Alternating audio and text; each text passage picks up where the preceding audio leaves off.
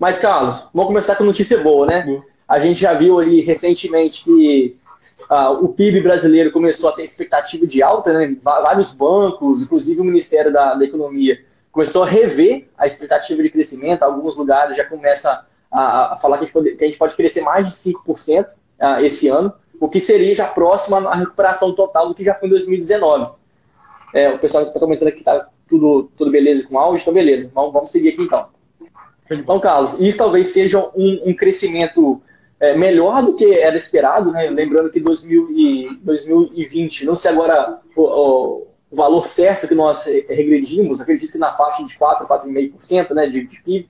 Então, talvez uma alta dessa realmente já comece a colocar a gente no mesmo caminho certo que a gente estava trilhando. E até mesmo em reflexo dessa alta na economia agora, a gente também vê que o Ibovespa bate os seus recordes históricos. Né? Sempre tem gente mais otimista ainda do que já é. É, tá em 130 mil pontos. Tem gente que acha que vai ficar 150, 200 e aí nunca para. Mas, enfim, é, como que você vê o, o, reflexo disso tudo? Né? A melhora da economia, os fundos imobiliários já começam a reagir um pouco a isso. Como está o cenário hoje do, do, dos fundos? Eu acho isso assim, é, é só uma prova do que a gente viu, por exemplo, no quarto trimestre de 2020. Então, assim, que realmente a gente estava tendo uma recuperação muito forte, né? Que no primeiro trimestre de 2021, que foi novas medidas de fechamento, foi realmente um banho de água fria, porque todo mundo já estava na expectativa de uma recuperação muito forte que agora está acontecendo. Então, de novo, eu acredito assim, se a gente não vê novas medidas, eu realmente acredito que a gente vai ver uma recuperação bem é, bem acelerada, né? mais rápida assim do que todo mundo está esperando, como você mesmo falou. E isso reflete na bolsa, reflete nos fundos de que forma? A gente sempre fala que a bolsa é, precifica expectativa, né? Então, como a expectativa estava ali em, em 3%, se a expectativa, expectativa agora é 5%, está refletindo aí em bolsa batendo no máximo, em 130%, ou seja, veio a mais do que as pessoas esperavam e aí refletiu nos números. Nos fundos imobiliários, a grande preocupação é justamente o controle da inflação. É, o núcleo de, infla, de inflação, né, inflação agora em abril, veio mais alto, ma, abril não, maio, desculpa, veio mais alto do que esperado, né? Veio 0,81, se não me engano, e a expectativa é 0,72. E não só isso, mas todos os núcleos de inflação subiram também. Isso é preocupante, porque teoricamente vai fazer o Banco Central subir mais ainda a taxa Selic. Então, para fundo imobiliário, isso aí foi um aspecto negativo. Lembrando que se o Banco Central subir a taxa Selic e a inflação for controlada e o ciclo imobiliário voltar a ficar positivo, aí é positivo para os fundos, aí é coisa boa. Mas assim, é, a gente precisa ver o que vai acontecer. Então teve a notícia positiva do PIB, que é positivo para todo mundo, para toda a economia, mas teve essa notícia aí de inflação que subiu um pouco, subiu acima do esperado e aí os fundos também que equilibrados, né? Ficaram nessa balança aí. Carlos, isso, isso eu queria te perguntar, porque assim, a gente viu que, que as ações, de maneira geral, subiram bastante, né? Praticamente todas.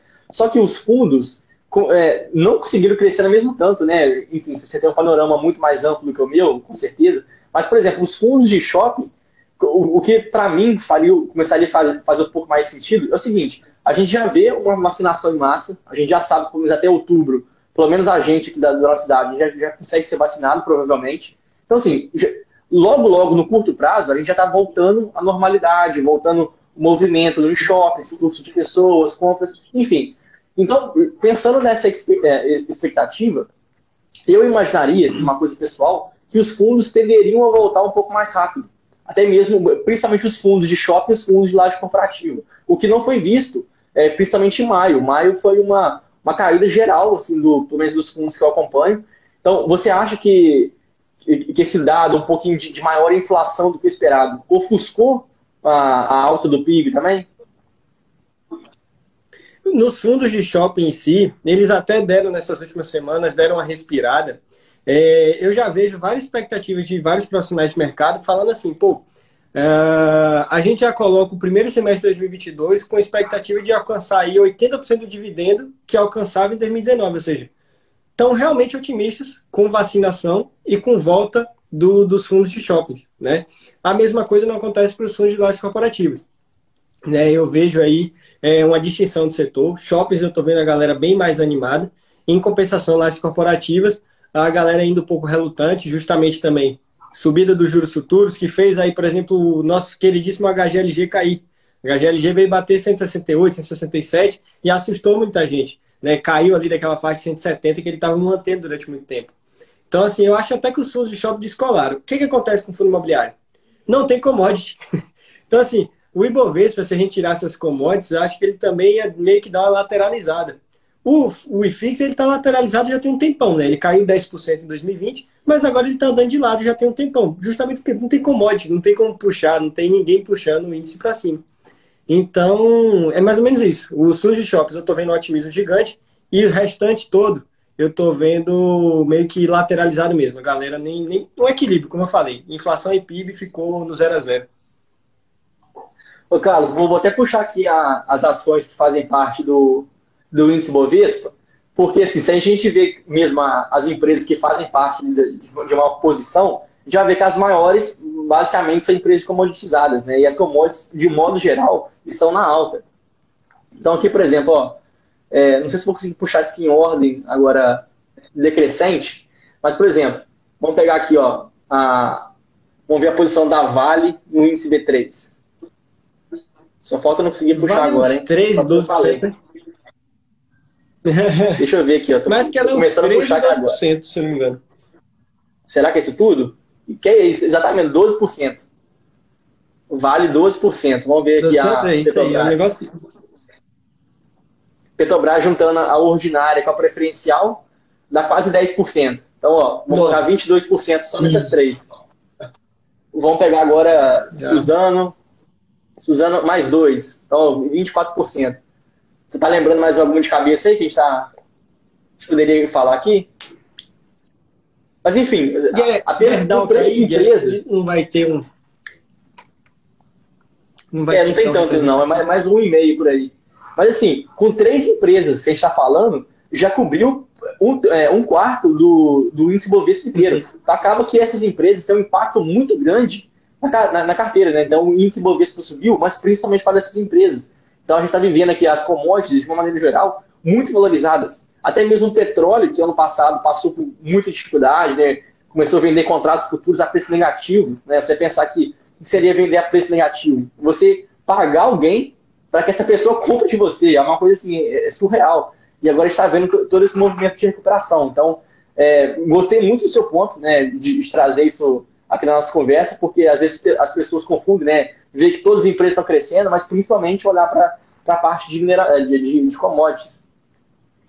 E aí, Carlos, até puxar também aqui mais, mais um e ponto Gabriel, você, por quê? Pode falar. Não, é, eu que queria puxar um ponto antes aqui, já que a gente está falando de, de ações, né? Esse movimento recente de queda das ações da B3, justamente por conta de uma conversa de que agora a concorrência está aparecendo, de que tem gente se movimentando. Salvo engano, teve algum comunicado da CVM que parece que abriu as portas para uma nova, uma nova concorrente, uma nova bolsa. Aí eu queria saber o que, que você acha disso. Ô, Carlos, você leu minha mente, porque eu ia puxar exatamente esse assunto com você. Mas o que o está acontecendo com a B3, né? Para quem está acompanhando aí na, nessas últimas semanas, principalmente nesses últimos três dias, a B3 sofreu uma alta desvalorização, né? Vamos só ampliar um pouco mais a visão para quem não está acostumado com, alguns termos. A B3, até um, até um mês atrás, mais ou menos, era uma empresa que negociava na casa dos 52, 53 reais. Depois teve o um desdobramento de 1 para 3. Então, o que aconteceu? A ação em si continua a mesma. Mas agora aquela mesma ação foi repartida em três vezes. Então, depois disso, a ação começou a girar ali na casa dos 17 reais, 17 uns quebrados, e desde então só veio sofrendo queda. Por quê? O que acontece? A B3 hoje ela é uma empresa que não tem um controle bem definido, ou seja, não existe um dono da Bolsa de Valores, mas e, e até mesmo, talvez em reflexo disso, o seu, conselho, o seu conselho de administração, que é um órgão que serve justamente para monitorar a diretoria, aquele órgão que alinha os interesses da diretoria com os investidores minoritários, ele é formado por várias pessoas do mercado financeiro. Então, é, então tinha diretores do BTG, tinha diretores da XP, enfim, de vários bancos, de várias referências que o mercado financeiro tem. Um desses diretores, então, então é, um desses conselheiros, na verdade, era diretor também da XP. E teve um dia que ele, ele se auto ali, é, fez, fez uma carta e pediu para sair do cargo, ele pediu demissão do cargo de conselheiro. Isso começou a levantar muitas suspeitas. E para finalizar, né, para acrescentar a, a, esse ponto de, de pedido de demissão, O JP Morgan, que é um dos maiores bancos do mundo também, que tem uma agência de notícias bem grande, vinculou uma notícia relacionada à possibilidade da XP em abrir uma nova bolsa de valores. Então, isso para o mercado financeiro casou muito, muito forte. Né? No mesmo dia que o JP Morgan fala uma coisa dessa, o, diretor do XP pede demissão do cargo de conselheiro. Então, parece que tudo fez muito sentido naquele momento. E aí, a questão da, da sua pergunta, né? o que, que a CVM tá, é, fala relacionado a isso? Hoje, existe uma norma da seguinte forma: nenhuma corretora pode ter mais de 10% em uma bolsa de valores. Ou seja, por si só, a XP não poderia abrir uma nova poderia abrir uma nova bolsa de valores desde que ela não tenha mais de 10% de participação. Então, por si só, isso limitaria a posição da XP. Só que está ah, tá tendo estudos, é, esse ainda é uma norma que pode haver alterações, e se acontecer alterações, a XP pode ter sim uma bolsa de valores que ela tem mais de 10%. Então, isso poderia significar uma entrada de uma concorrente de peso fortíssimo. Só para lembrar aqui, Carlos, que na verdade esse rumor de bolsa de valores, né, é, igual a gente já fez relatório uma vez, inclusive a gente já participou da, da live, a B3 não é monopólio. Então, pode existir sim outras empresas que venham abrir capital, aqui, é, abrir ou bolsa de valores para ser concorrente da B3. Acontece que, desde 2012, existe essa conversa. Tem sempre uma outra empresa que fala, vai abrir capital, vou, vou, vai, é, vou inaugurar uma nova bolsa de valores. Sempre teve esse rumor, sempre, desde 2012 isso existe. Porém, agora é a XP. Entende? Então, é, é a gente está falando aqui de um player agressivo, um player que está crescendo, e que sim, se entrar, se abrir uma nova bolsa de valores, pode significar ali uma, uma mudança bem, bem forte no mercado. Como você enxerga isso tudo, Carlos? Eu acho que até foi na, na, na, sua aula de vantagens competitivas, né? Eu acho que eu fiz a pergunta. Falei, pô, Gabriel, é muito importante a gente não perpetuar uma condição muito favorável a uma empresa, né? E aí coloca como condição muito favorável um monopólio, é um benefício fiscal. Por quê? Porque se nossa tese se basear só nisso, é muito frágil, né? em algum momento que isso acabar, acabou toda a nossa tese, acabou todo o nosso investimento.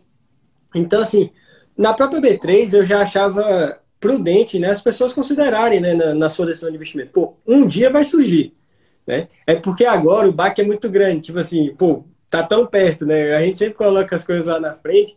Então, assim, eu imagino que seja realmente um baque muito grande, isso foi justificado na queda das ações, mas era algo que eu imagino que quem investisse em B3 tinha que esperar. Porque a gente não pode perpetuar pô, o monopólio para sempre. Aí era muito fácil. Aí era investir em B3 e só esperar as alegrias, né? só esperar os frutos desse, desse investimento. Mas eu acho, assim, para mim é normal, certo? Eu, eu acredito assim, para chegar no nível que a B3 tem hoje, a XP também vai ter que, que ralar muito. Não é dizer que a XP vai conseguir entrar, fazer uma nova bolsa e que já é o super concorrente que vai migrar todo mundo para a B3. Pô, a B3 hoje tem uma expertise absurda. A B3, se não me engano, hoje soltou um, um comunicado que mudou o SEI, né? Que vai melhorar lá a plataforma do, do, do SEI, do, do canal do investidor, que o SEI vai deixar de existir, vai ter uma nova interação. Então, assim, também não é tipo, a concorrência chegou, pronto, acabou o B3. Então, tem, tem que fazer um meio termo aí. Concordo demais, Carlos. É, Hoje, a receita da B3 ela gira ao redor de 9,5, quase 10 bilhões, que deve acontecer aí para esse ano. Então, o, o mais é, certo a se fazer seria ver quanto que a XP hoje tem de participação nesses 10 bilhões de receita, né? Porque a XP, sendo dona das talvez três das maiores corretoras, deve ter muita participação nisso. Mas ainda assim, igual você citou, a, a, hoje a B3 está em outro nível. Vai, vai surgir uma nova concorrente? Vai ser ruim? Com certeza sim. Quanto mais concorrentes tem, menor a lucratividade você espera.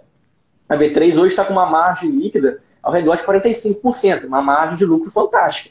Vai diminuir? Com certeza sim. Mas ainda assim vai, se tornar, vai continuar sendo uma empresa altamente rentável, altamente lucrativa, porque para essa companhia em si é muito fácil ela, ela ganhar dinheiro, entre aspas. Porque o dinheiro que ela ganha, ela precisa reinvestir muito pouco dela os maiores gastos que ela tem que fazer hoje é relacionado a investimentos e a reforço tecnológico. É, é, é fazer compras de, de, software, desenvolver tecnologias, aprimorar a base de dados, segurança. Mas isso por si só é muito pequeno em relação a tudo que ela ganha. Então, mesmo que venha surgir uma nova bolsa de valores, mesmo que ela tenha clientes, empresas, mas ainda assim vai ser uma empresa altamente perene. A gente pode até citar o caso americano. Obviamente, ela está em outro patamar, é um mercado muito mais desenvolvido, muito mais investidores, mas a gente pode tirar também alguma, alguma, alguma coisa relação a isso. E até porque, Carlos, eu, eu acredito muito que hoje a gente está vivendo um momento muito bom para a Bolsa de Valores. Então, mesmo que, que surja essa, essa nova concorrente, eu acho que o, o cenário de, de alta, de, de baixa de juros, de uma inflação controlada, isso só estimula cada vez mais. Inclusive nos fundos imobiliários, né? A gente conversou um tempo atrás, postou isso no, no Simpla. É, você lá no seu post, você mostrou né, o quanto que, de novos investidores que entrou. Sim, e, e, Gabriel, tem um ponto, né, que assim, a B3, ela tem lá a câmera, a câmara de liquidação e custódia. Então, assim, a B3 também ganha com o mercado de renda fixa, né? Isso porque ela também é custodiante de, de, de títulos privados. Então, assim, ela também tem ali uma renda vinda da renda fixa, que eu não lembro no, na, no seu relatório se tinha colocado quanto, quanto da receita vem dessa custódia. Então tem assim. Ah, é, o, é... o, que eu tô lembrando de cabeça, Carlos, desculpa te interromper, desculpa. É, mas o que eu tô lembrando assim, de cabeça é que na, na, na casa de 60% vem da parte de renda variável. E aí, além da renda variável, tem a renda fixa e tem a parte de custódia. Exatamente a renda fixa não lembro agora não, mas da renda variável na casa de 60%. Pronto, não, mas aí é, é só para chegar no ponto que assim, a gente está vendo se ele quer aumentar, fica aquele receio de que vai ter um impacto no mercado de renda variável, normal, vai ter mesmo, vai ter uma atratividade menor, porque a renda fixa está pagando mais, mas a B3 também tem essa fonte de receita aí. Então, assim, é, a subida da Selic não vai só penalizar a B3. Vai, tem, tem aí também de novo, vou, vou falar de novo meio termo, né? Tem de novo assim, as pessoas saem da renda variável, vão para renda fixa, mas a renda fixa também dá, gera dinheiro para a B3. Então, realmente eu concordo que assim, é um player muito bem posicionado e é a empresa que vale a pena estudo, vale muito. Boa. Pessoal, vão, o pessoal está entrando aqui, vão deixando a, a, as dúvidas aqui no, nos comentários para a gente dar uma olhadinha e começar a responder, né, tanto de fundos imobiliários, de ações. Coloca aqui nos comentários qual, que, qual empresa ou fundo imobiliário que você espera que possa crescer mais para na, nas próximas, nos próximos pregões, seguindo essa alta aí do Bovespa. Comenta aqui então. E Carlos, puxando também essa, a sequência, né? Porque a B3 hoje, o que acontece? Ela, é, não posso afirmar isso para o mundo inteiro, mas ela é uma das poucas bolsas de valores do mundo que é totalmente integralizada, verticalizada. Então, é como você falou, né? É uma empresa que atua desde a parte ali de custódia, ela faz a liquidação, faz a transferência, tem a parte de segurança, renda fixa, renda variável, balcão. Então, ela está presente em todos os ambientes. Ela é muito mais do que só bolsa de valores, né? Então, isso acaba realmente agregando para ela mais uma vez, isso acaba agregando rentabilidade, lucratividade. Então, mesmo que venha surgir, igual a gente já, já, já falou, mas reforçando, mesmo que venha surgir, ela vai continuar sendo uma empresa excelente. Carlos, está começando a surgir aqui uma, alguns comentários para você. Ó, o campeão de sempre, hein? IRDM, nos comentários. A gente fez aqui, ó, ó enfim, o Carlos está tá, tá bem fresquinho nessa, nesse relatório. O que, que você acha aí, Carlos? Não, o IRDM é um caso interessante, né? Ele é assim, eu vou até repetir uma frase que eu ouvi de muitas pessoas do, do mercado de fundos imobiliários. Em Rafael Yunis Selegato, eu acredito de olhos fechados. Quem é Rafael Yunis Selegato? O gestor do IRDM. Então, assim, realmente as pessoas pagam a gestão do IRDM.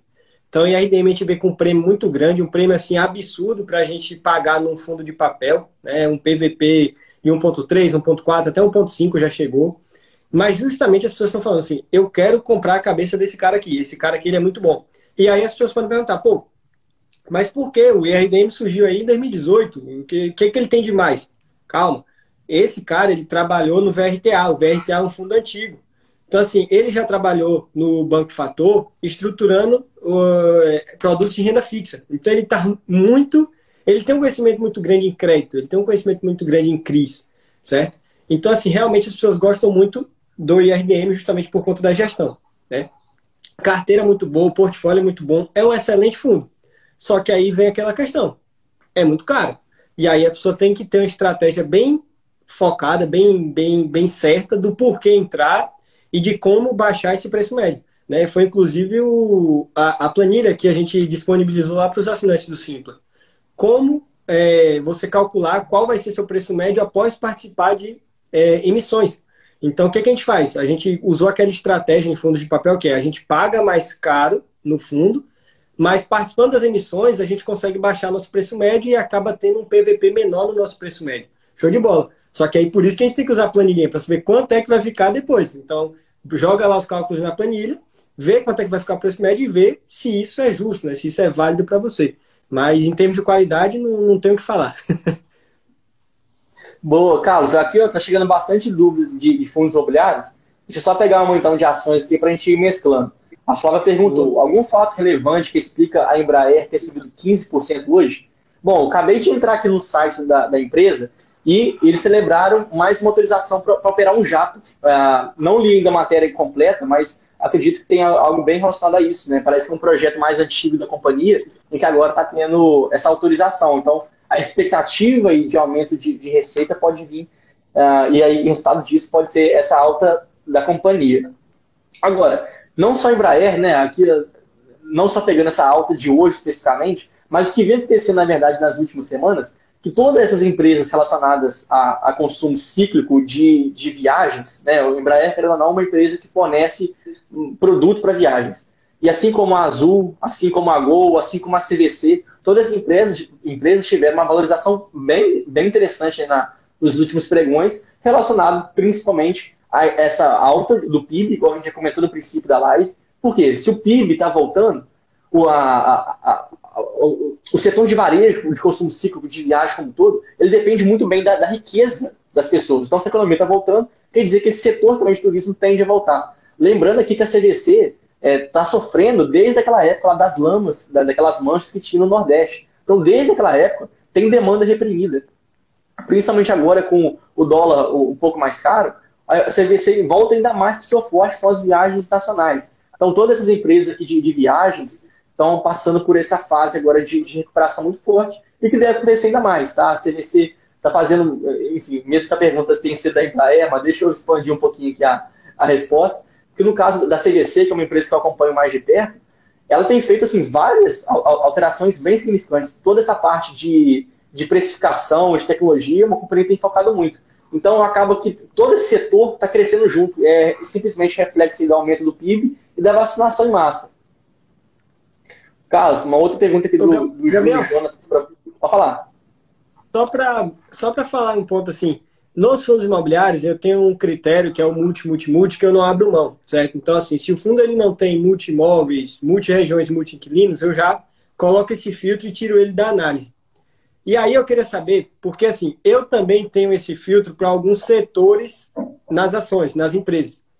E o setor aéreo é um setor que eu não invisto de jeito nenhum. Mas assim, você tem que me forçar a investir nesse negócio. Eu queria saber o que você acha de investimento no setor aéreo. Como você falou que você está aí acompanhando o CVC, eu tenho um trauma com o CVC. Depois eu posso lhe contar no WhatsApp. O CVC é um trauma na minha vida. Mas o que você acha de investimento nessas empresas assim? Gol, Azul, você estava citando CVC? Ô, Carlos, eu acho que a gente poderia separar um pouco CVC do restante do, do, do grupo. Porque a CVC, o que acontece? Ela é uma empresa ainda que ela é dita como asset light. Ela, ela não precisa ter aviões, não precisa ter hotéis, prédios no mundo para crescer. É simplesmente você fazer aquele intermédio, né? É ligar pessoas a passeios. E ela consegue fazer esse, esse, essa ligação com uma rentabilidade muito boa. Acontece que a CVC especificamente, aconteceram várias coisas que atrapalharam. Desde então, das manchas do Nordeste até o Covid, e juntou tudo isso a problemas de governança corporativa. A empresa foi identificada várias fraudes contábeis, então juntou um caminhão de coisas negativas, e aí acabou que a empresa sofreu aí quase 80%, 90% de desvalorização no auge da pandemia. Agora, no setor aéreo, aí eu, eu tenho que concordar, concordar, com você, não tem como fugir dessa. Por quê? Isso acontece, é, é talvez é o setor que, que, seja mais forte esse, esse dado que eu, vou, que eu, vou, falar. Por quê? O grande insumo hoje da empresa, o, principal custo que ela tem, relacionado ao, ao diesel, gasolina que ela utiliza para os aviões, para as aeronaves. Porém, isso é uma commodity. Se é uma commodity, é negociada em dólar. Só que por outro lado da cadeia, o que acontece? Ela compra em dólar e vende em real. Ela vende as passagens em real. Então, quando o dólar está muito alto, ela não consegue repassar isso muito forte para seus clientes. Porque tudo isso é, é, é, feito em real. Então, por si só, já tem um grande problema aqui. Segundo problema é que a, a concorrência agora, acaba ficando agora uma, quase uma coisa canibal mesmo, porque as, as empresas negociam a margens de lucro muito pequena. O que, que acontece? Principalmente na Europa aquelas companhias uh, low cost, é, muitas delas operam no vermelho na venda de ticket. Ou seja, elas vendem a passagem de avião com, preço, com lucro para ela negativo. É como que essas empresas ganham dinheiro? Vendendo lanche dentro de avião, vendendo, enfim, é, bagageiro extra. Então, olha só, você imagina manter uma operação de avião, várias aeronaves, pagar aluguel, estacionamento, pagar os comissários, pagar os pilotos, tudo isso é muito caro. E ela vai ganhar dinheiro justamente com venda de refeição. Então, por si só, a gente consegue imaginar que é uma operação que não tem margem de lucro nenhuma. E ainda assim tem muitos riscos, né? porque depende, novamente, da inflação, do enriquecimento da população. Então, ela tem vários riscos, um setor altamente ali volátil, que você não consegue prever, tem custos em dólar, só que tem tanto risco, mas não tem nenhum ponto positivo que você faça, não, olhando por esse lado, é um setor bom. Não tem, na minha opinião, não tem nada que você faça assim, é, acreditar que ela possa recuperar para o futuro. E além disso tudo, para piorar ainda mais, são empresas altamente endividadas. Então, somente a Gol, ano passado, fechou com prejuízo de quase 10 bilhões de reais. Para uma empresa que já é endividada, ainda você vai ter um prejuízo de 10 bilhões, então para mim isso fica mais caótico o cenário. Mas por isso que eu prefiro separar a CVC das outras. Não defendendo a CVC, também é uma empresa que tem risco, mas é, as outras são bem piores ainda. Perfeito. Não, salvo engano, Gol e, Gol e Azul tem patrimônio líquido negativo. É porque, assim, eu, eu bebi da fonte lá do, do trabalho lá de, de Porter. Né? Ele fala muito do setor de aviação lá no artigo dele das cinco forças. E ele fala justamente assim, de nenhum diferencial competitivo. Então, é como você falou, a concorrência canibal. Por quê? A única diferença vai ser se uma empresa fornecer um, um voo que a outra não fornece. Então, assim, ah, um voo direto daqui de Feira de Santana para São Paulo. Beleza, a Azul faz, a Gol não. Mas de resto, se for Salvador, São Paulo, que é a capital da Bahia, todo mundo faz. Então, assim, não tem diferença nenhuma, vai ser briga por preço. Né? E aí tem também o que ele cita lá, que isso é um caso mais dos Estados Unidos, né? Que é o poder de barganha dos fornecedores. Quem é o fornecedor? O fornecedor da mão de obra? O sindicato de piloto. Se o sindicato de piloto começar a criar problema para as empresas, acabou. Acabou. Você tem que ter acabou. piloto, você tem que ter uma mão de obra especializada a mão está ali, a, a, a, o poder de barganha está ali. Entendeu? Então ele fala, ele fala de casos que aconteceram muito nos Estados Unidos, justamente dos pilotos. Então, assim, é um setor que eu afastei e aí CVC aconteceu meu trauma, por quê? Quando você falou tudo isso aí, manchas do Nordeste, fraude contábil, atraso de balanço, eu estava no meio dessa bagunça toda aí. Eu falei, ah, então beleza, CVC, muito obrigado. Agradeço seu serviço, vamos embora. boa, boa. E, cara, você falou aí de. Né, voltando um pouquinho mais das empresas aéreas, vamos, vamos aprofundar um pouquinho mais. A gente pode também separar, talvez, um pouco a, a, a Gol com a Azul. E mesmo que as duas, para mim, não, não passem nenhum filtro de qualidade, mas ainda assim, eu acho a Azul um pouco menos pior do que a Gol. Porque você tocou no, no, no ponto interessante, eu comecei a, a, a lembrar que acontece? A Gol hoje, a grande estratégia dela é operar nos principais aeroportos do Brasil. Então é Congonhas, Santos Dumont, principalmente, né? É o é trecho de São Paulo. Então ela faz muitas viagens ali. Só que acontece? Justamente por ser um destino mais, mais padrão, mais óbvio, que tem mais demanda, acaba que ela tem que ter aviões maiores, ou seja, aviões maiores, mais custos. Então, mais pessoas ela precisa ter para encher aquele avião. Então, por si só, gasta mais. E além disso tudo, mais concorrência, que são os destinos mais, mais óbvios. É mais fácil você encontrar clientes. Então, se alguma outra empresa uh, europeia, americana, quiser abrir aqui no Brasil, ela vai procurar justamente o destino mais óbvio. Né? Então, para mim, tem esses dois principais é, problemas. É, essa obviedade que ela tem, esses maiores custos relacionados à maior manutenção. Agora, a Azul tem um propósito um pouquinho diferente. Por isso que ela é um pouquinho menos pior do que a Gol. Por quê? Ela atua em destinos não óbvios. Então, assim, ela, ela não, não é muito de pegar grandes capitais, ou se pega, é para levar para algum destino que não tem acesso. É, é, ela é a única companhia, então, que faz aquela rota. Por ser a única companhia, ela consegue cobrar um pouquinho a mais. E também, por não ser destinos tão óbvios, acaba que ela não precisa ter uma aeronave tão grande. E, mais uma vez, acaba reduzindo um pouco o seu custo. E também a pessoa, é, o, esqueci o nome do, do, do CEO agora, do, do, fundador, na verdade, alguma, é, David Nileman, eu acho que é alguma coisa relacionada a isso é uma pessoa que tem uma, uma expertise gigantesca. Ele, inclusive, acho que é de família, que também tem companhias aéreas lá, no, lá nos Estados Unidos. Ele tem esse nome, mas ele é brasileiro. Então, é uma pessoa que tem muito um, acesso a, a, a, muitos contatos bons, uma pessoa que tem expertise. Mas, ainda assim, para finalizar aqui, é um setor muito perigoso. E aí, Carlos, voltando aqui para a parte de, fundos imobiliários, o HCTR11, o que, que você acha dele? É um dos bons fundos high yield, né? Então, assim, daqueles fundos de papel que optam por ser mais arriscados, ele é um dos bons, certo? Ele tem ali dívidas não tão esculhambadas, porque naturalmente as dívidas têm que ser mais arriscadas para pagar mais. Mas tem fundo aí que realmente, sim, larga a mão e pega aí dívida que a chance de calote é muito grande. O HCTR tem chance de calote? Tem chance de calote. É maior do que outros fundos mais seguros? É maior. Mas também não é algo, assim, desproporcional. Então, dos fundos high yield é um dos bons, né? E aí vai de novo no preço. Né? Pode ser um bom fundo, pode ter um bom portfólio, pode ter uma boa gestão, mas a gente também tem que procurar pagar um preço justo nele. Ô, Carlos, deixa eu só voltar aqui no, de novo na, na parte de, dos aviões, porque eu, eu queria ter comentado antes, mas tinha esquecido. Porque tem um caso muito interessante, cara, porque eu tenho um amigo que ele foi fazer intercâmbio na Hungria. E lá na Hungria, ele inventou moda de que, que ele queria trabalhar, ganhar um dinheiro para poder viajar. E ele foi trabalhar, olha só, ele é engenheiro mecânico, e ele, ele trabalhou no telemarketing da Ryanair, que é uma empresa low cost lá, lá da, da, da Europa. E assim, ele, ele contava que chegava uma, umas reclamações que para ele nunca fazia sentido. Porque teve uma, uma, uma, cliente que foi reclamar que no avião que ela viajou não tinha um assento dela, o assento dela estava estragado. Ela viajou em pé no avião, igual ônibus. Acredita nisso? Companhia low cost é doideira. Tudo para reduzir custo, é doideira. É umas coisas que a gente nunca imaginaria que aconteceria. Né? Essa, nunca, essa não dá para imaginar, não. Essa não dá para imaginar. Sem espaço, caso é demais. e tal, já, já vi. Agora, sem assento, não. Esse caso é, é, é doideira, novidade mesmo. Ô, Carlos, voltando aqui para a parte séria.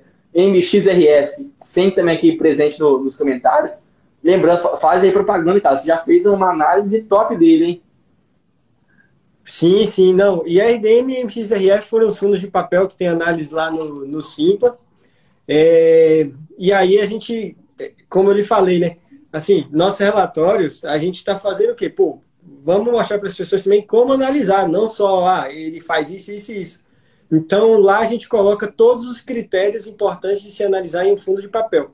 E o MXRF, ele atende grande parte deles, certo? Não é um fundo excelente, não vai ser. Não, não penso nele como o maior fundo de papel da nossa carteira, a maior posição em fundos de papel, mas é um bom fundo para completar. A pessoa tem que entender os riscos dele, certo? Ele é um fundo que tinha um portfólio bem confuso, então, assim, ele é desde 2010. Ele incorporou o XP Gaia na sua história, então, assim, a XP fundiu dois fundos dela, né? É, o MXRF era maior, ele engoliu o XP Gaia, que tinha umas dívidas bem ruinzinhas dentro dele, e isso é, reside até hoje no portfólio do MXRF, né? Então, assim, algumas coisas que não são tão boas. Inclusive, tem quatro crises estressados lá, que teve que exercer garantia, e aí a garantia tá lá, só que a garantia não é líquida. Então, tipo assim, você tem uma dívida e tem uma garantia.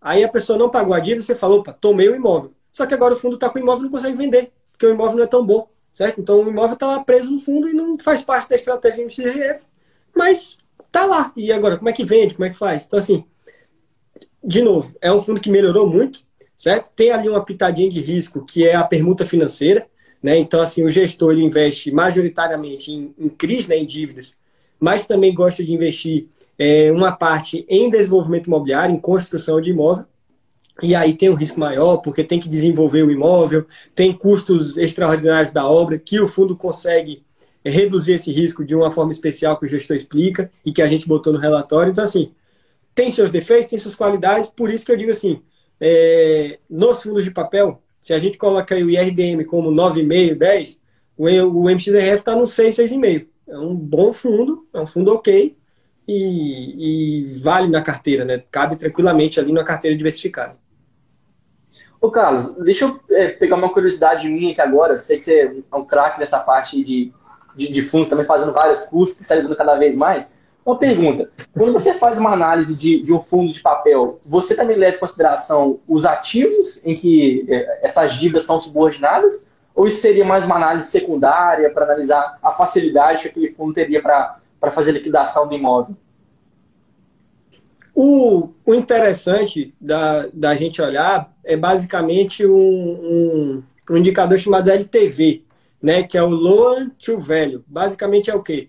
Vamos supor que a dívida é um milhão de reais. Só que a garantia, o imóvel que está ali na garantia, é, vale 2 milhões. Isso aí dá um LTV, né, 1 sobre 2, de 50%. Ou seja, quanto menor o LTV, melhor. Quer dizer que a garantia tem muito mais valor do que a dívida. Então, nesse mesmo exemplo, né, se a dívida não fosse de um milhão, fosse de 500 mil, e o imóvel que garantia continuasse com 2 milhões, a gente tem aí 500 para 2, a gente tem agora 1 para 4, né? Tem 25% de LTV. Pô, 25% de LTV, LTV é muito baixo, ou seja, se o cara não pagar uma dívida de 500 mil, a gente vai conseguir reaver um imóvel de 2 milhões. A gente tem muito mais patrimônio ali.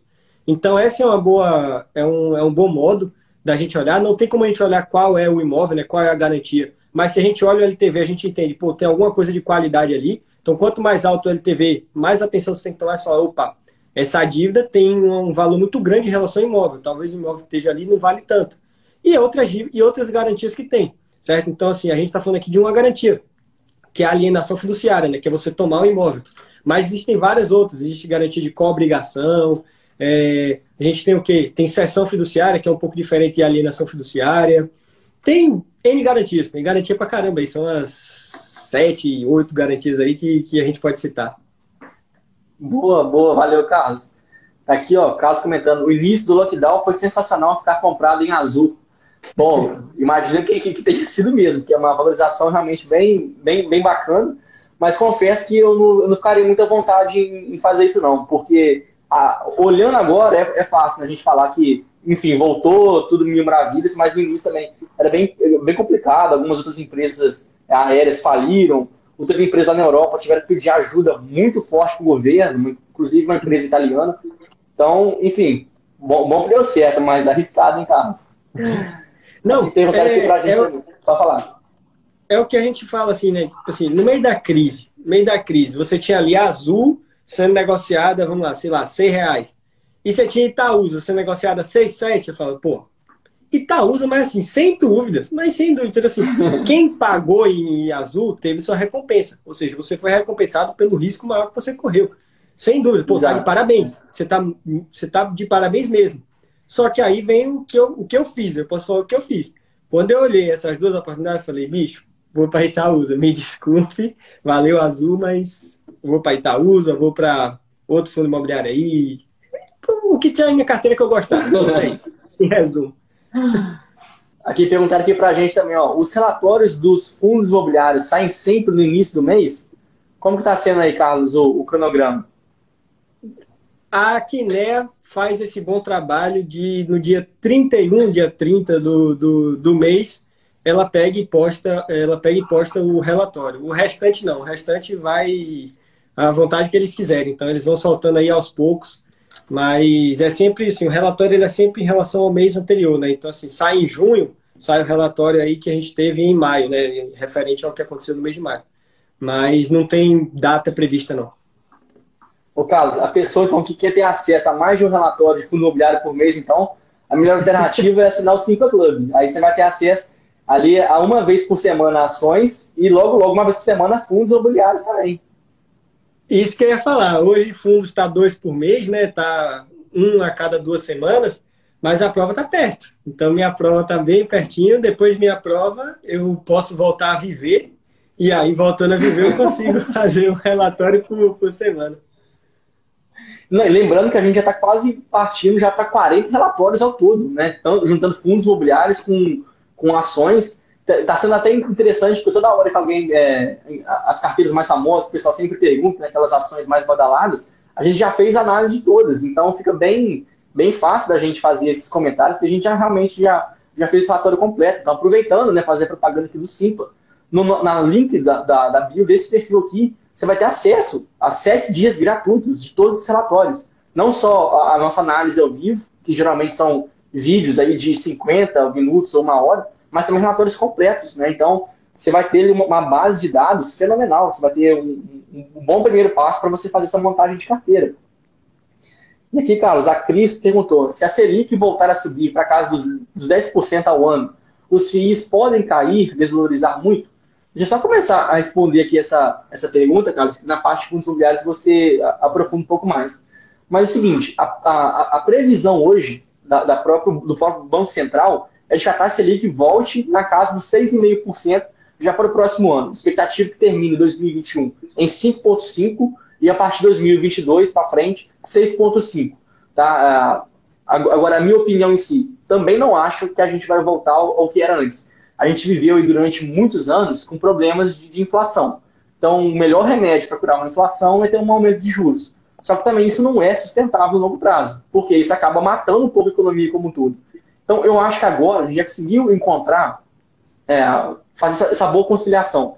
A gente não tem um, um, juros tão alto, mas ainda assim a gente não tem uma inflação tão alta. A gente conseguiu encontrar agora, talvez, a ligação perfeita. Então, assim, tanto a minha opinião, mas se você quiser alguém com muito mais relevância, aí segue a opinião do Banco Central, que ele mesmo fala que a previsão é de 6,5%. E aí, Carlos, qual que você acha que, que, mesmo que não valorize, que não suba até 10%, mas você acha que os fundos imobiliários podem cair um pouco mais? Gabriel, eu tô assim em linha com você. Eu acho que 6, 6,5 é sustentável, sim. É, aí é você literalmente jogar na mão da economia. Então, assim, é, uma taxa de juros a 6, 6,5 é, você vai jogar na mão do gestor, vai jogar na mão assim da economia e falar, fundos, agora é com você. Agora é com você aumentar sua receita, agora é com você fazer bons contratos, adquirir bons imóveis. Porque a gente tem que pensar também que o fundo imobiliário não é só taxa Selic. Existem várias outras coisas ali. Existe o ciclo imobiliário, certo? Existe a economia rodando. Então, assim, shoppings reabrindo, é, o home office tendo aí um, arrefecendo, né? E as lajes voltando. Galpão logístico está, sim, num momento absurdo de bom. Então, esses fundos começam a gerar mais receita, começam a gerar mais dividendos e vai fazer um fluxo para os fundos imobiliários, porque eles estão gerando mais resultado. Então, mesmo que a Selic suba, mas os fundos comecem a gerar mais resultado, eles vão começar a subir, certo? Porque existem outras variáveis que influenciam nesse preço.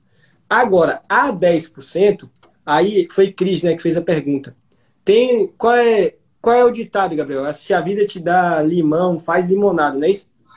Cris, quando em 2015, 2014, quando a Selic estava 14, 15% ao ano, você literalmente conseguia comprar os melhores fundos do mercado, pagando 1%, 1,2% ao mês.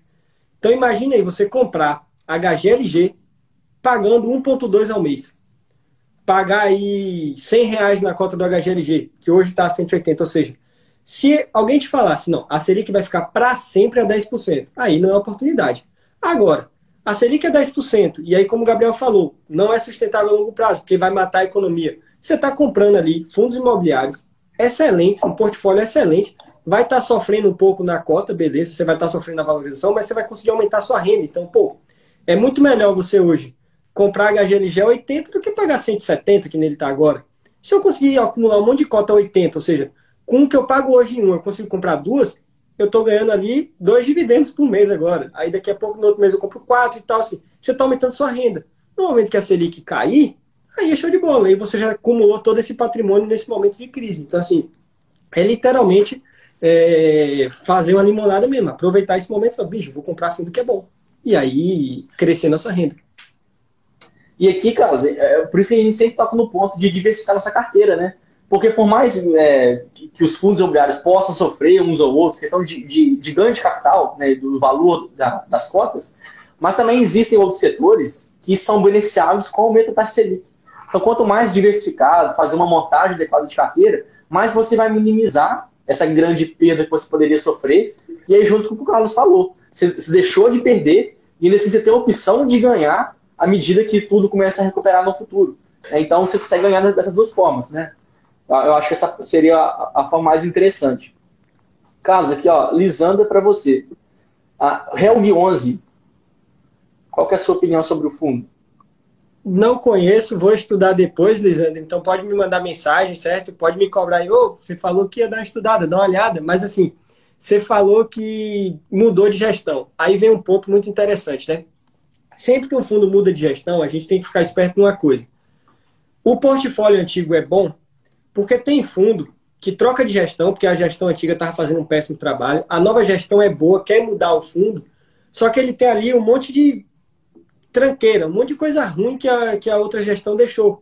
e que primeiro ele tem que fazer esse turnaround, se livrar dessas coisas ruins, ver se tem alguma coisa boa que é possível aproveitar, ver se a estratégia, né, se o que o gestor, se o novo gestor pensa agora, pensa em algo totalmente diferente. Então, assim, demora também, o fundo ainda ele tem que fazer meio que, que um malabarismo para ele começar a rodar do jeito que a nova gestão quer. Então tem sempre essa questão, né? Quando muda de gestão, a gente tem que ficar esperto. É um ponto positivo, que a nova gestão deve estar motivada para trabalhar, mas ela está pegando um portfólio já montado, tem muita coisa que ela tem que, que fazer a mais do que se fosse um fundo novo, né? Começando do zero, o gestor com dinheiro no bolso podendo comprar os imóveis. Boa, eu tô aqui um pouquinho atrasado nos comentários, estava deixando um pouquinho mais para cima. Vamos estar dando aqui para você, Carlos. Ó, a, a Flávia, que está sempre participando aqui das lives, participa do Simpa também, só está torcendo para você passar na prova. obrigado, muito obrigado mesmo. Estou precisando da torcida, porque CPCs estão me quebrando, viu, Gabriel? Comecei o estudo delas aí, meu irmão. Essa parte é, é, é chata. Essa aí eu, não é de Deus, eu te entendo bastante. Não é de Deus, não. O Carlos, aqui, ó. Aí... não, lá vai dar certo. É um pensamento positivo aí. Tem até torcida aqui agora. ó, mais, mais, mais perguntas aqui, ó. Deixa eu só falar de, de ação primeiro, aí a gente volta para fundos imobiliários. O Bruno perguntou, isso aqui é para o Carlos, mas Vou, vou, vou roubar essa, essa pergunta, você. Carlos. Eu vi essa é para você. vou roubar essa, é, essa sua, hein? É, o que acontece com a Ipera? A verdade é que a Ipera vira e mexe. É, da última vez, embora não tenha sido provado, mas começou a circular na mídia que a empresa estava novamente com problemas de governança corporativa, que parece que, é, enfim, teve alguma reportagem em que colocou algumas quatro empresas, quatro, cinco empresas que estavam com problemas nos últimos relatórios divulgados, seriam problemas seriam relacionados a fraudes contábeis. Acontece que nessa reportagem eu não consegui identificar nada. Parece que era realmente algum rumor, mas não teve nenhum fato relevante divulgado. Agora, isso para mim preocupa um pouco, né? Uma empresa que está sempre sendo associada a alguma coisa negativa. Isso é muito, realmente muito ruim. É exatamente o que acontece com a JBS. Sempre tem alguma coisa de errado, a gente associa o JBS com, com uma FRIG. Então, isso começou a acontecer um pouquinho com a Itera. Agora, em termos de operação, eu ainda acho que a companhia é realmente muito boa. Ela tem que separar que a parte de governança, que deixa muito a desejar, isso é verdade, mas em termos de operação, a empresa é muito, muito forte. Lembrando que hoje, de 100% da sua receita, quase 90% vem de, de medicamentos com patentes, ou seja, é protegida, só a, só a Ipera pode produzir, comercializar aquilo. Então, por si só, ela já consegue ter uma maior margem de lucro porque nenhuma outra empresa consegue fazer aquele mesmo medicamento. Então, separando operação, ótima, empresa realmente muito forte, tem um marketing muito bom. Tá lembrando aqui que a, a Ipera é dona da Neoquímica, né? Então, é, patrocina a arena do Corinthians. Do, do Corinthians desde quando o Ronaldo voltou aqui para o Brasil, né? Então, a, a Ipera, o que, que ela fez? Lá em 2010, 2009, 2010, ela comprou a Neoquímica, que até então era uma marca muito, é, não desconhecida, mas muito desacreditada no mercado, ninguém dava muita bola para ela, e ela fez essa virada de jogo fantástica. Então, ela começou a associar a marca dela, que era de, de genéricos, né? Neoquímica mexe muito com genéricos. Genéricos, por si só, é o medicamento mais popular. Então, o que, que ela começou a fazer? Divulgar os seus produtos justamente em esportes e pessoas populares. Então, fez isso com o Corinthians, fez isso com o Ronaldo Fenômeno, fez isso com o César Cielo, fez isso com o Anderson Silva, que são atletas que estão na boca do povo. Então, depois que ela começou a fazer essa jogada de marketing, teve a grande virada. Hoje a Neoquímica é uma das maiores fontes de receita da empresa. Então, nisso, a Ipera manda muito bem. Agora, a parte de governança tem que, tem que ficar mais atento. E, Gabriel, eu acho assim, e as marcas são fortíssimas, né? Eu sempre fui magrinho na infância, tomei muito biotônico Fontoura. Terrível, horrível o gosto, mas tomei pra caramba. Benegripe, Engove, é, aquele açaí, açaí o que? É, aquele adoçante, acho que é Zero Cal, não sei se é o Zero Cal. Também é da, são marcas da Hyper, então assim, pô, são marcas que se a gente abrir aqui o, a dispensa aqui vai ter, vai ter um vai ter, Zero Cal ali, vai ter alguma coisa assim.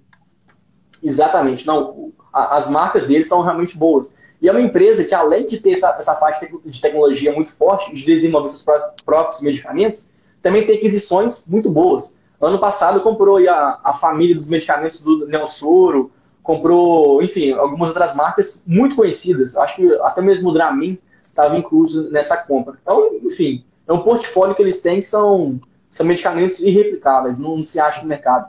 E, e, assim, Carlos, até mesmo quando é, acabar essa patente, por ter um nome tão forte, acaba a gente sempre associa, né? É, que é alimentar melhor é Doutor Fontoura. É gripe, benegripe. É ressaca igual. É, associa muito rápido uma coisa, né? Perfeito. Carlos, voltando para você então, hein? qual a sua opinião sobre o CPTS?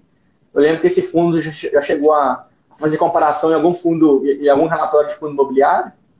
Ele estava no, no, relatório do, do IRDM. Ele é meio que, é, vamos dizer assim, pô, como é que eu posso... Rapaz, é mais ou menos o que o IRDM é, só que sem tanta qualidade na gestão. Uhum. Porque basicamente assim, 35, 37% da receita também vem do ganho de capital de fundos imobiliários. E aí vem aquela grande questão: até onde isso é sustentável, certo? Então, um, uma recomendação que eu faço né, para quem quer estudar esse tipo de fundo que faz muito trade, olha quanto é a renda base, ou seja, se ele não conseguisse gerar esse resultado aqui, se o gestor errasse na mão, quanto é que seria minha renda? Esse dividendo ainda é bom relacionado ao preço que eu paguei? Se for, você já tem aí um ótimo critério de análise. Você já pode colocar aí uma ótima nota no fundo e aí você vai analisar outros quesitos. Mas olhar a renda base é muito importante, porque o trade nem sempre é sustentável. Isso eu acredito também para o IRDM. Né? Apesar do gestor falar que ele vai conseguir fazer para sempre, no nosso relatório eu coloquei, eu duvido. Eu prefiro ser contra o que o cara está falando, eu duvido, porque se ele consegue fazer isso, ele é um fenômeno. Né? E no CPTS é a mesma coisa. É um bom fundo, bom fundo de crise, tem gerado esse ganho de capital, então tem gerado bons retornos, certo? Mas aí vem esse, esse, esse quesito, né? Analisa a renda base, analisa ali o histórico do fundo, certo? É muito importante. A capitânia, tem gente que é, que é a gestora, tem gente que ama, tem gente que odeia, então assim, tem que ver por que as pessoas não são tão fã da capitânia. Então tem, tem uns quesitos aí para estudar. É um bom fundo. Boa. Caso, surgiu também aqui uma, uma discussãozinha aqui nos comentários, né? De como fazer uma avaliação de, de preço do valor patrimonial. Sabe que esse aí é um dos, dos múltiplos que mais é, dá certo que a gente poderia usar para fundos imobiliários principalmente, mas o que acontece, né? Vamos fazer aqui uma relação que eu acho que eu acabei de dar de explicar. O que, que seria o valor patrimonial de algum fundo ou de alguma ação? O valor patrimonial é que nós, acionistas, temos naquele fundo. Então, é o nosso dinheiro. Lembra disso. Então, quanto maior o preço que você paga naquele valor patrimonial, mais caro o fundo vai estar. Porque faz conta lá que você tem mil reais naquele fundo. E aí um outro acionista quer entrar para comprar a cota e vai te pagar dois mil reais. Então, essa seria uma relação de P sobre VP de dois está pagando o dobro do que você tem no fundo. Então quer dizer que aquele fundo está sobrevalorizado, está supervalorizado. Então quanto maior for o PVP, mais o fundo vai estar caro. O inverso também é verdadeiro. Agora, tomar alguns cuidados. Porque, ah, igual já teve comentário aqui também, é, já teve comentário aqui, é, geralmente os fundos e as ações melhores vão negociar a PVPs maiores. Porque aquela gestão ou aquela empresa tende a ter uma rentabilidade boa a tal forma que aqueles mil reais que você tem hoje tende a crescer. Então, se é uma gestão boa, aqueles mil reais que você investiu, tem lá no, fundo, ele tende a duplicar, a multiplicar o, o, seu patrimônio. Então, obviamente, esses fundos conseguem ter esse poder de replicação, de multiplicação, eles vão cobrar também é, múltiplos de PVP maiores. E também, cuidado, se o inverso for é, acontecer, né, PVP muito pequeno, cuidado, porque também se pode sinalizar que tem algum problema. Você imagina lá um fundo que negocia um PVP de 0,7. A princípio seria maravilhoso, está comprando ali algo com desconto muito alto. Mas por que será que ele está tão descolado da média do mercado? Olha, nunca vá muito acima nem muito abaixo da média. Então, se você encontrou lá um PVP muito barato, foge. Se você encontrou um PVP muito caro, foge também. Mesma coisa com dividend yield. Não compra um fundo ou uma ação que tem um dividend yield de 15%, 16%. Poderia ser ótimo? Poderia ser maravilhoso, mas isso não é recorrente. Então, toma muito cuidado quando a, a, os ativos fogem muito da média. Perfeito. E acho que foi do, é, Dudu Crespo né, que fez essa pergunta. Assim, uma coisa é PVP para fundo de papel, que o valor patrimonial que o Gabriel falou agora, ele é, ele é mais fiel à realidade do que para fundo de tijolo. Então, fundo de tijolo é normal você comprar acima do PVP. Fundo de papel você tem que tomar um cuidado, você tem que usar alguns critérios para fazer isso. Por quê? Porque o valor patrimonial em fundo de tijolo não necessariamente ele é fiel à realidade. Primeiro, como é que a gente avalia um imóvel? Vou dar um exemplo aqui de, de uma casa. Essa casa, um corretor pode dizer que vale 500 mil, outro corretor pode dizer que vale 800, outro corretor pode dizer que vale um milhão. só por metodologia diferente de precificação, porque precificar um imóvel é muito mais difícil do que precificar um papel, né, que está ali no fundo de papel. Então, PVP para fundo de papel, importantíssimo. Para fundo de tijolo, use com muita parcimônia. Outro motivo, vou dar um exemplo aqui do próprio VISC, Gabriel, que é, que é, a, que é a análise atual, né? Então, assim, o VISC tem ali um valor patrimonial de 100. E aí você pegou e pagou 110. Eita, paguei 1,1 de PVP, paguei 10% mais caro que o patrimônio. Teve um ano que o VISC reavaliou seu patrimônio e o valor patrimonial subiu 12%. Então o valor patrimonial virou 112. Ou seja, você pagou 110 e o valor patrimonial agora é 112. Você ficou na paz. Justamente por quê? Porque o valor patrimonial ali foi reavaliado. O valor patrimonial de bons imóveis, né, de bons fundos de tijolo, tende a subir no longo prazo. Então, quem paga caro hoje, né, no PVP, baseado no PVP, tem chance de recuperar esse valor, porque o valor patrimonial ali pode valorizar e deve valorizar se o imóvel for bom, né, se tiver bons imóveis. Então, assim, para fundo de tijolo, use com muito cuidado. Para fundo de papel, aí use mesmo. Aí use com carinho, com gosto. E lembrando aqui, ó, até mesmo o BTLG, na, nos seus últimos relatórios gerenciais, ele divulgou que ele fez algumas vendas de, de imóveis e vendeu 30% mais caro do que estava sua contabilidade. Então, mais uma vez, ele é, comprovando o que o Carlos falou. E, Carlos, mais uma aqui, ó. A data de possíveis novas emissões sai no relatório? Não, assim, o gestor ele não pode avisar que vai fazer emissão. É, ele avisa quando tem, por exemplo, vamos é, submeter à Assembleia a aprovação de uma nova emissão. Isso aí ele, ele fala, ó, a Assembleia vai ser dia 31, por exemplo. Aí beleza, ele fala, mas assim, vai ter uma nova emissão a partir de tal. Não, ele não pode fazer isso. Aí o que, que acontece? Para a gente ficar esperto nas novas emissões, tem um site chamado Ticker 11. Ele, eu uso ele para isso, justamente porque ele compila lá todas as, as emissões que vão acontecer. Então ele diz lá qual é a data direitinho e tal, você consegue ver isso resumido para todos os fundos imobiliários que estão emitindo hoje. Boa, peguei, peguei essa dica também. Hein? Aqui o Bruno, Bruno perguntou: o problema da Sanepar atualmente é somente o fator hídrico? Bom, Bruno, não diria que é o único, tá? Mas talvez seja o principal. Talvez a gente vai passar aí pela. Inclusive, foi o Ministério que divulgou a semana passada, ou retrasado, que a gente pode viver, talvez, a pior crise hídrica nos últimos 110 anos. E aí, principalmente que a região sul e sudeste tende a ser mais afetada.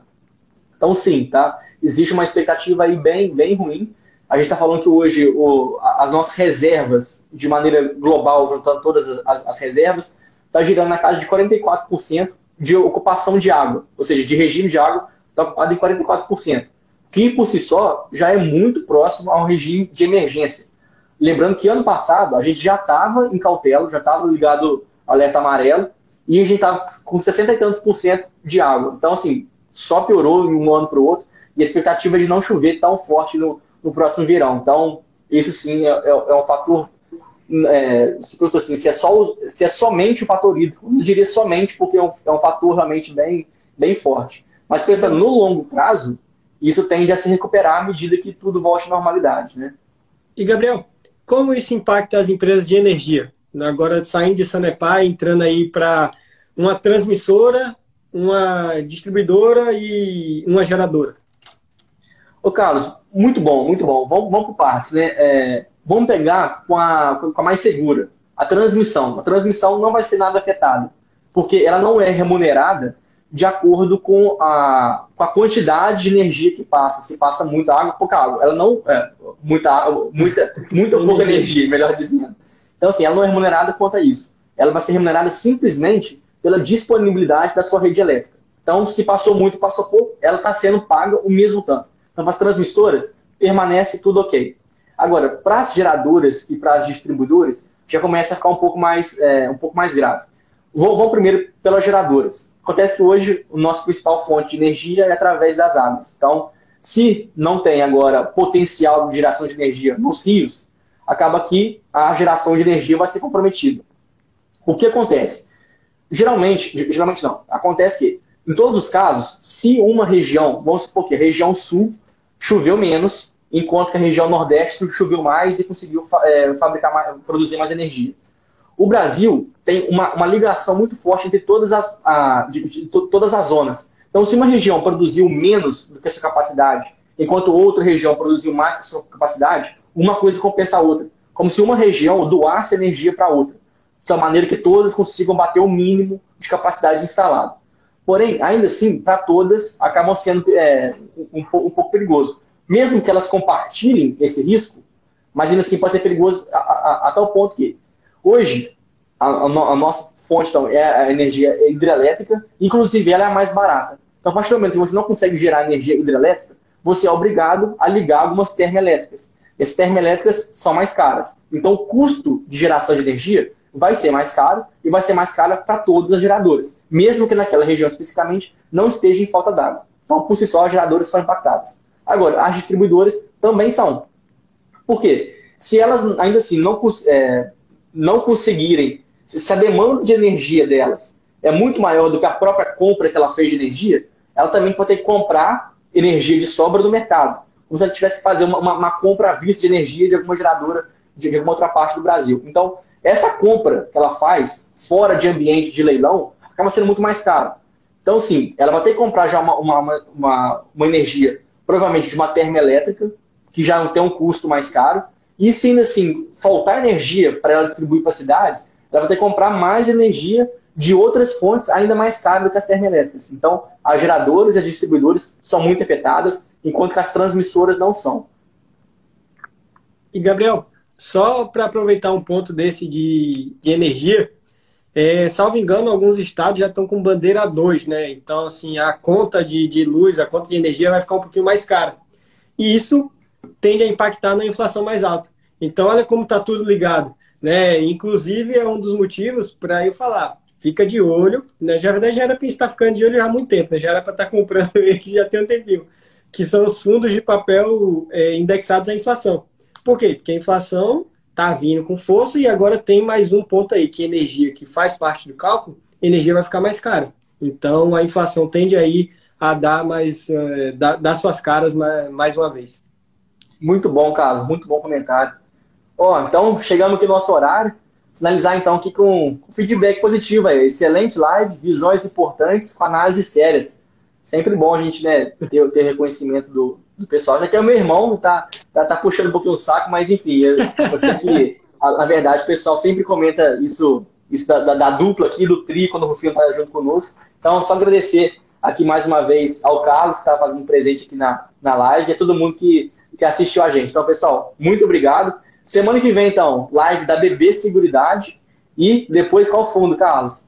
VISC 11. VISC Shop Centers, 20 Shop Centers. Fechado, então. Então, ó, duas análises de peso, hein? Esperamos vocês na semana que vem.